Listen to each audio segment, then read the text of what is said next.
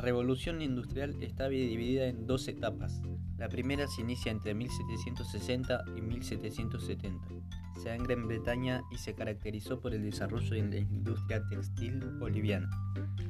La segunda etapa se da en 1870, en Gran Bretaña, pero también en otros países de Europa y Estados Unidos. Esta otra etapa se caracterizó por el desarrollo de la industria pesada, pero ¿Por qué la revolución industrial se dio en Gran Bretaña?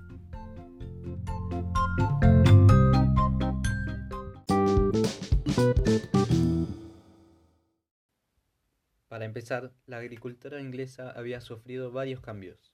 Entre ellos, se introdujeron cultivos novedosos y tecnología en el campo.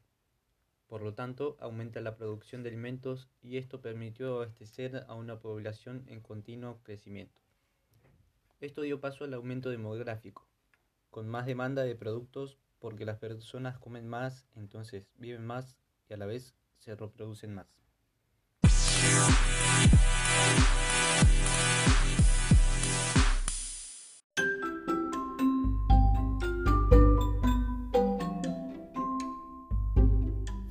Por otro lado, gracias a la mayor velocidad de producción, se creó un mercado interno dinámico, Además, Gran Bretaña obtenía materias primas de sus colonias y podía vender allí lo que producía. Los burgueses también influían en la economía del país, ya que, como era una monarquía parlamentaria, el poder del rey estaba limitado, y dentro del parlamento había muchos burgueses que aprobaban leyes que favorecían a sus intereses.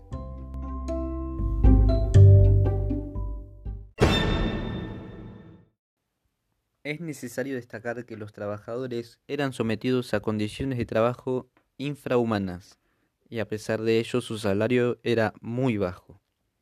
Gracias a todas las horas de trabajo que realizaban los empleados a diario, se producía mucho y una gran parte de las ganancias acababan en los bolsillos de los burgueses.